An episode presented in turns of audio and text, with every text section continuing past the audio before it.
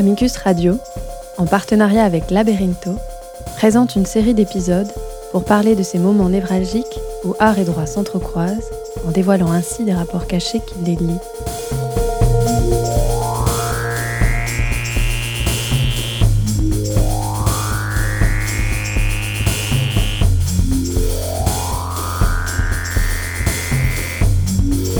Ce que le droit nous apprend de l'art, ce que l'art nous apprend du droit, et ses rapports de pouvoir voilés et implicites.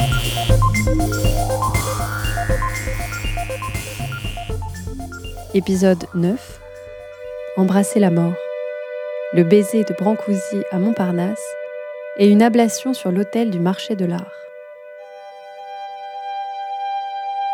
Pendue dans sa chambre, Tania Rashfeskaya n'allait pas totalement en finir avec les passions déchaînées autour d'elle au cimetière de Montparnasse non plus, là où son corps repose et sur lequel l'amour de son amant a su convaincre Brancusi d'y apposer l'un de ses baisers. C'est ce baiser, une sculpture en pierre, qui est aujourd'hui l'objet d'une guerre judiciaire, avec d'un côté la France, soucieuse de conserver le patrimoine artistique qui dissémine la magie de sa capitale, et de l'autre les ayants droit de Tania, selon les apparences, désireux de s'emparer de la somme considérable qui résulterait de la vente de cette sculpture. Un hommage à une femme, à un amour, œuvre d'un artiste spirituel et passionné dans le pays qui a vu naître et s'intensifier leur histoire d'amour. Que peut faire le droit pour éviter le déracinement de cette œuvre? Mais d'abord, rentrons dans l'histoire du créateur de cette sculpture et essayons de comprendre pourquoi elle a pris une valeur économique qui aujourd'hui réveille la convoitise.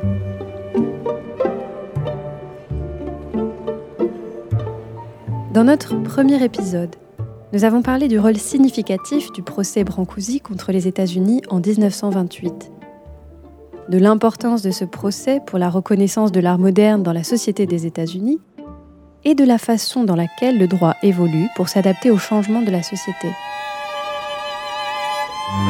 Nous n'avons cependant pas assez parlé de l'artiste à l'origine de l'œuvre qui a fait l'objet de ce litige, le sculpteur français d'origine roumaine, Constantin Brancusi. En 1876, Brancusi naît en Roumanie, alors une principauté qui fait partie de l'Empire ottoman. Fils de paysan, il diverge du chemin de ses parents en s'inscrivant dans l'école des arts et métiers de Craiova.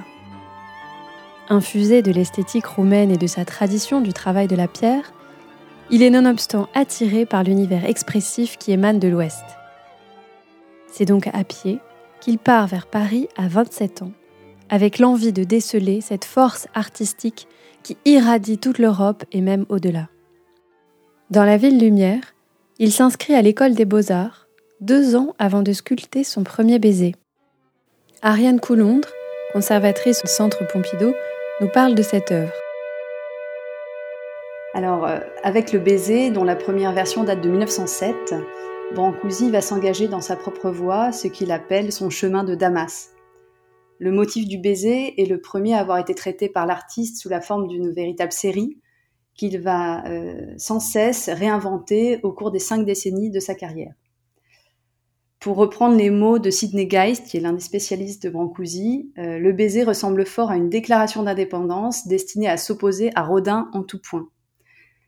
Euh, en 1907, Brancusi est donc passé euh, quelques mois dans l'atelier du grand maître et il va violemment rejeter l'élégance ondoyante des sculptures symbolistes et globalement toute forme d'académisme. On peut le voir dans la première version du baiser, puisqu'il prend euh, le parti pris inverse à celui de Rodin, en refusant toute psychologie, toute extériorisation du sentiment. Euh, le célèbre marbre fuselé de Rodin présente deux amants confortablement assis sur un rocher, alors que dans la version de Brancusi, les amants sont le rocher, euh, une sorte d'unité retrouvée dans le bloc de pierre qui n'a aucune existence spatiale propre en dehors des corps enlacés des deux amants. En fait, ce qui est très beau aussi, c'est qu'on voit euh, qu'aucun personnage ne domine l'autre. L'homme et la femme sont égaux dans le baiser. Euh, ce sont comme des êtres euh, jumeaux dans une totale fusion à partir d'une composition géométrisée en miroir. Ce qui est important également de noter, c'est que le baiser fait partie des premières œuvres de Brancusi qui est taillé directement dans la pierre. C'est un calcaire rustique.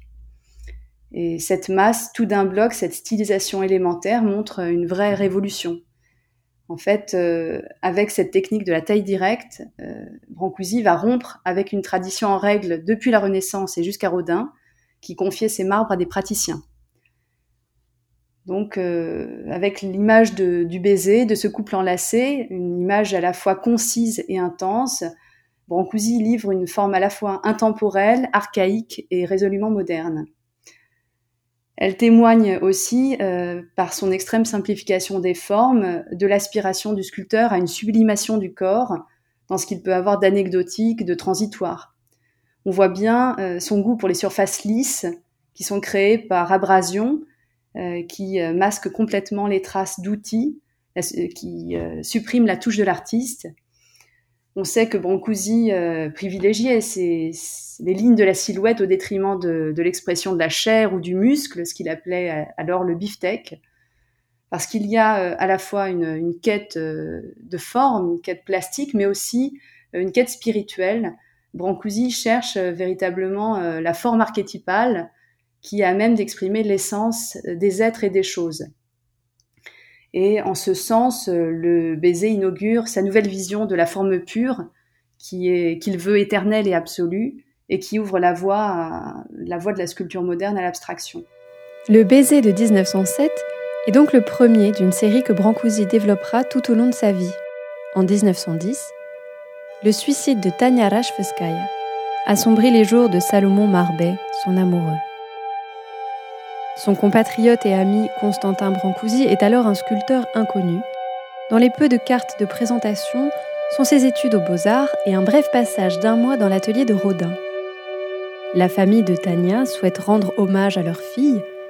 L'amitié entre Salomon Marbet et Brancusi, auquel s'ajoute la couleur passionnelle de cette histoire d'amour, font incliner leur choix vers le sculpteur romain. Celui-ci voit dans l'amour de ses amants un attachement qu'il développe dans sa série de baisers. Un prix de 200 francs pour la sculpture scelle ce chapitre d'une histoire aux allures de roman russe. Pendant plusieurs décennies, le repos de Tania ne sera perturbé que par les exclamations d'admiration ou de passion de visiteurs touchés par la beauté de l'œuvre de Brancusi. Mais ce calme sera brisé par un coup de marteau, le coup de marteau d'une vente aux enchères chez Christie's qui allait réveiller Mammon, le démon de l'avarice. 27,5 millions de dollars. Ce chiffre, atteint en 2005 par une version en marbre de L'oiseau dans l'espace, a vite résonné dans l'esprit des ayants droit de Tania. Brancusi, ce même Brancusi qui arbore une sculpture sur le tombeau de notre Tania, ont-ils pu se dire. Au même moment, Maman investit aussi corps et esprit du marchand d'art Guillaume Duhamel pour venir renforcer les ardeurs jaunes dorées de la famille russe hâté de venir en France. S'il l'avait pu, il serait directement allé à Montparnasse arracher cette pierre taillée pour la ramener directement chez Millon, la maison de vente aux enchères du marchand Duhamel. Mais la France reste un État de droit et les monuments funéraires sont soumis à une législation très spécifique. Regardons certains aspects généraux du droit qui régulent les monuments funéraires.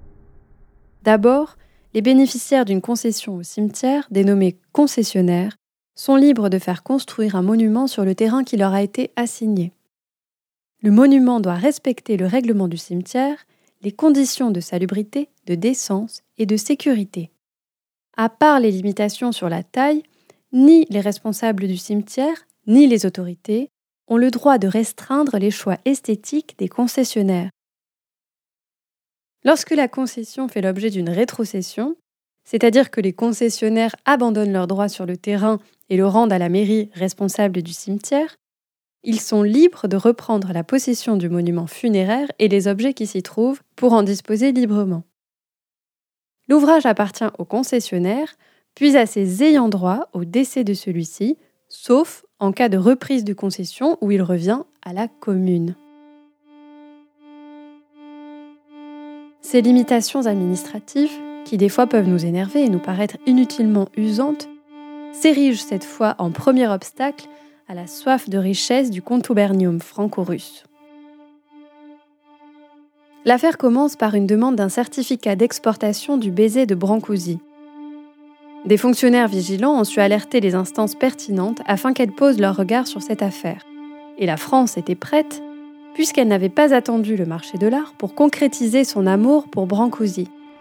En effet, bien des années auparavant, l'État français avait pris toutes les mesures pour consacrer la générosité de l'artiste qui avait légué à la France son atelier avec les œuvres qui s'y trouvaient. Lors de la construction du centre Pompidou en 1977, 20 ans après la mort de Brancusi, un espace à l'identique a été construit pour conserver son œuvre, la rendre accessible et respecter la volonté de l'artiste qui avait légué son atelier sous réserve de le conserver tel qu'il se trouverait au moment de son décès. Au moment de l'éclosion de cette histoire, l'œuvre de Brancusi est donc déjà bien ancrée dans la culture et dans les institutions françaises. Et c'est très vite que le ministre de la Culture de l'époque, Renaud Donnedieu de Vabre, s'y intéresse directement. L'État entame donc une bataille juridique en s'opposant à l'enlèvement de la sculpture. Comme nous venons de le voir, les concessionnaires, dans notre cas les ayants droit de Tania Rashveskaya, ont le droit de disposer du monument funéraire. Qu'est-ce qui justifierait donc une intervention de l'État? L'intérêt commun.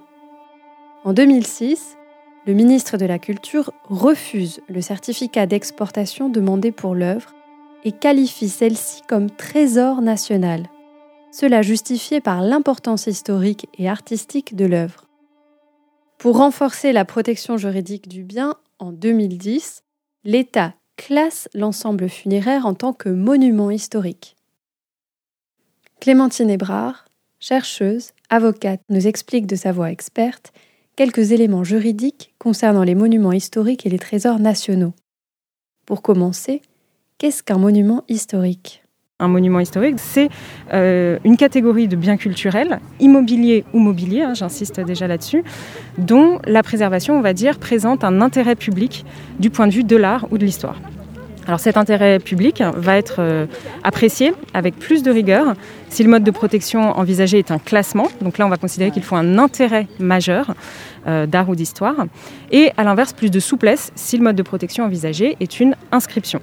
Là, il faudra euh, un intérêt d'art ou d'histoire réel, qui quand même rend souhaitable la préservation de l'objet, mais qui pour autant euh, est moins prégnant euh, que, que dans le cas d'un classement. La décision de 2010 est donc un classement et pas une simple inscription. Les contraintes liées à une telle décision sont multiples. Les contraintes qui découlent du statut de monument historique sont assez nombreuses pour, pour le propriétaire ou la propriétaire. Donc d'abord, euh, il aura la responsabilité de la conservation euh, de l'objet classé qui lui appartient. Ensuite, euh, il conserve certes le droit de vendre cet objet, mais il sera tenu d'avertir le préfet de région de cette vente, préfet de région qui lui-même en avertira le, ministre de la Culture. Et surtout, tout déplacement de l'objet mobilier classé devra faire l'objet d'une déclaration deux mois en avance au préfet de région qui euh, vérifiera que les conditions de déplacement ne sont pas de nature à endommager l'objet. Et de même, euh, un objet mobilier classé monument historique ne pourra pas être modifié, réparé ou restauré sans l'autorisation préalable toujours du, préfet. Et s'ils sont autorisés, ces travaux sur, euh, sur le, monument historique seront effectués sous le contrôle scientifique et technique des services de l'État. Et enfin, dernier point important dans le cas des, objets classés, leur exportation hors de France euh, est interdite parce que euh, en tant que monument euh, historique classé et non pas inscrit, classé, ils constituent des trésors nationaux. Donc la seule possibilité d'exportation sera une exportation temporaire à des fins très précises de restauration, d'expertise, de participation à une manifestation culturelle ou encore de dépôt temporaire donc dans une collection publique. Les mêmes principes généraux sont appliqués pour les immeubles auquel s'ajoute l'obligation de ne pas diviser l'immeuble sans autorisation, ni de le modifier, de le transformer, démolir, de vendre, le céder, le donner, ni léguer sans l'autorisation explicite du ministère de la Culture. Ces contraintes créent donc un conflit entre intérêt public d'un côté et intérêt privé de l'autre, puisque les limitations à la propriété sont considérables. N'y a-t-il que des inconvénients pour le particulier? Le classement au titre euh, des monuments historiques a quand même, heureusement, aussi quelques avantages pour le propriétaire privé euh, qui, le détiendrait.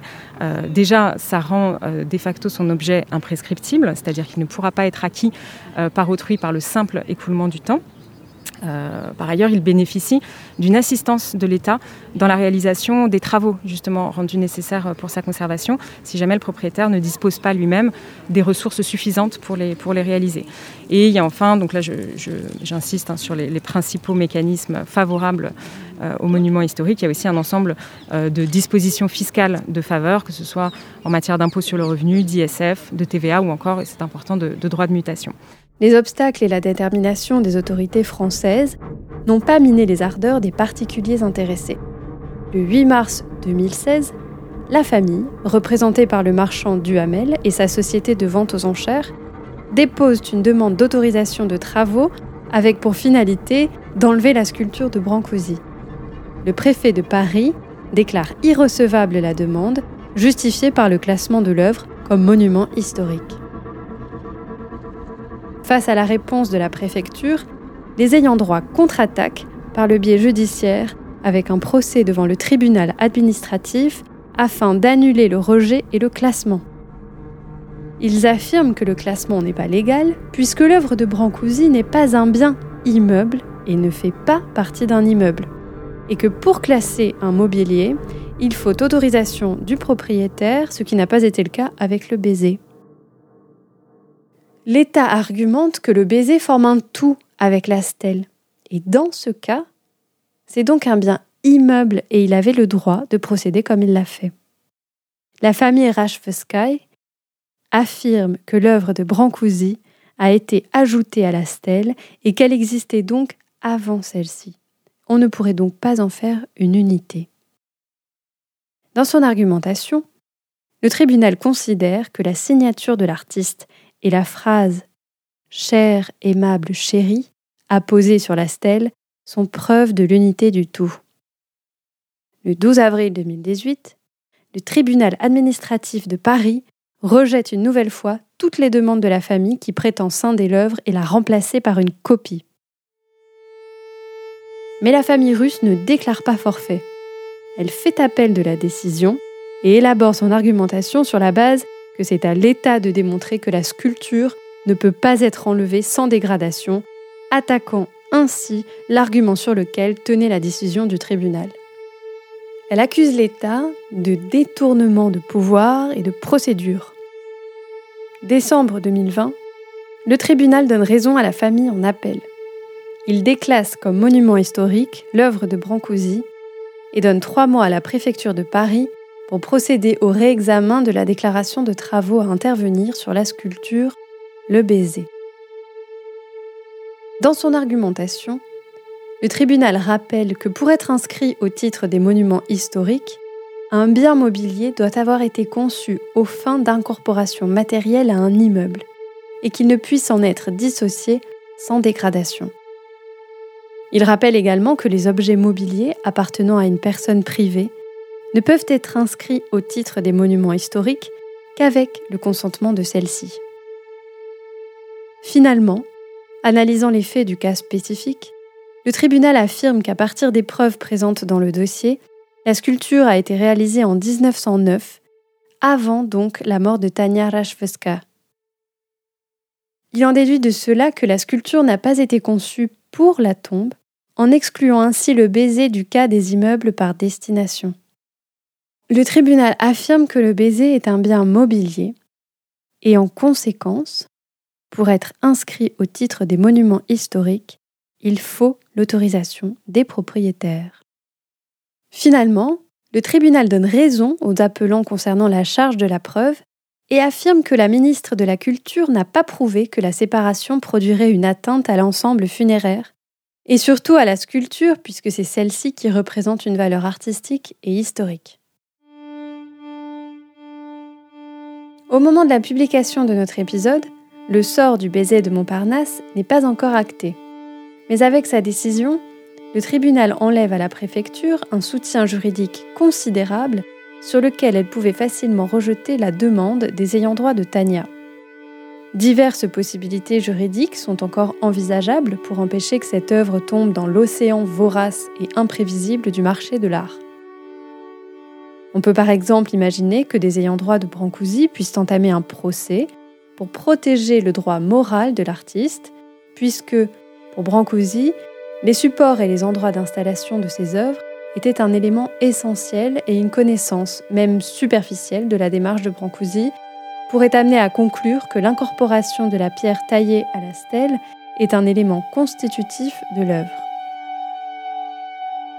Rappelons que le tribunal a déduit que la sculpture n'a pas été conçue pour le bien immeuble, qui serait la tombe de mademoiselle Rachfeskaya, puisqu'elle a été réalisée en 1909 et celle-ci est morte en 1910.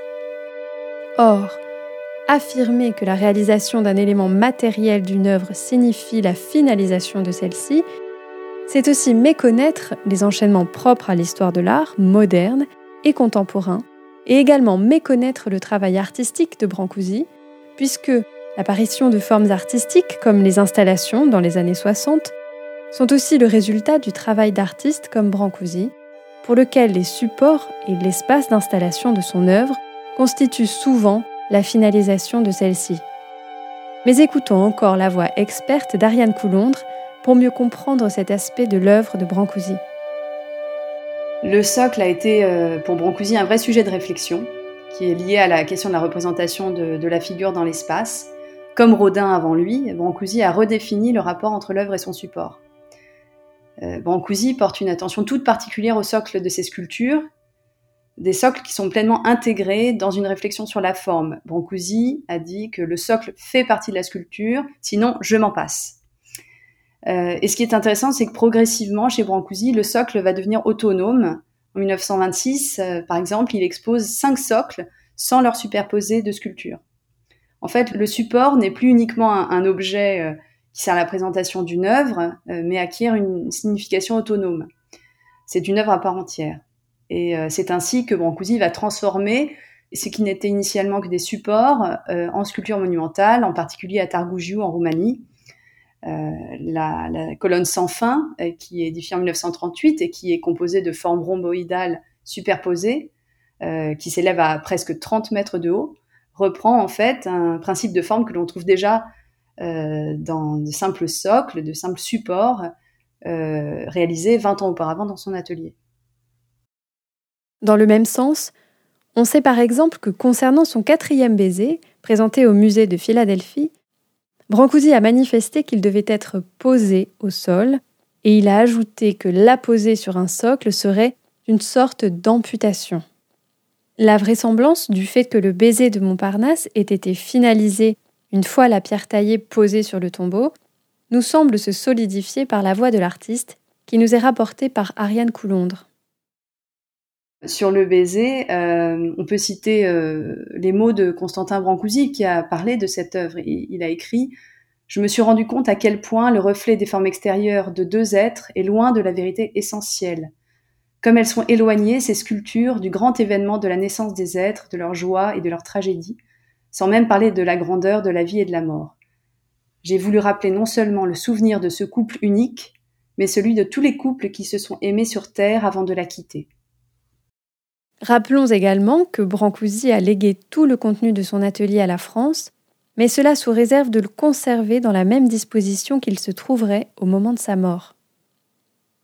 On peut également se poser la question sur le degré d'implication de la part du ministère de la Culture au moment de confronter le procès en appel.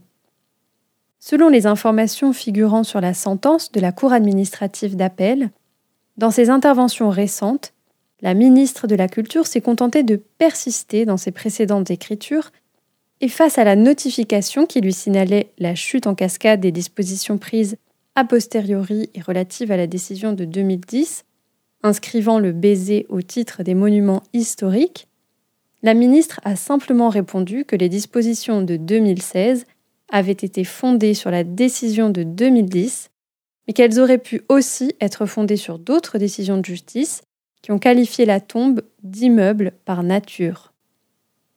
Nous n'avons pas la compétence pour savoir si, en effet, le tombeau et la sculpture ne peuvent pas être séparés sans endommager l'œuvre, Mais il ne paraît pas disproportionné de croire que le ministère avait de nombreux experts à portée de main qui auraient pu témoigner afin de déclarer l'unité tombe-sculpture et ainsi prouver la nature immeuble du bien. Déjà en 2006, la Commission consultative des trésors nationaux déclarait que le baiser de Montparnasse marque l'évolution vers une dimension architecturale de l'œuvre de Brancusi et que cette évolution préfigurait la porte du baiser de 1938, œuvre indiscutablement architecturale. Il faudrait une volonté politique forte et active du ministère de la Culture, de la préfecture et des entités politiques et administratives concernées afin de trouver des instruments juridiques qui permettraient de préserver les biens juridiques associés à la permanence de ce monument dans les conditions que l'artiste a envisagées pour installer de façon pérenne son œuvre, commencée matériellement en 1909, certainement conçue bien avant, en 1907, et vraisemblablement finalisée au moment d'être installée près du corps de l'amant de son ami. Sinon, rappelons la légende autour de Toutankhamon, prétend que son tombeau et les richesses qu'il contenait étaient protégés par une malédiction.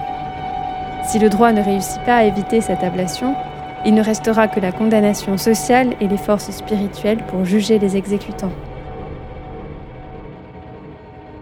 C'était L'Art au Parloir, un podcast proposé par Amicus Radio en partenariat avec Labyrintho, réalisé par Léobardo Arango et Léa de Lyon. Merci à Ariane Coulondre et Clémentine Hébrard pour leur disponibilité et leur expertise.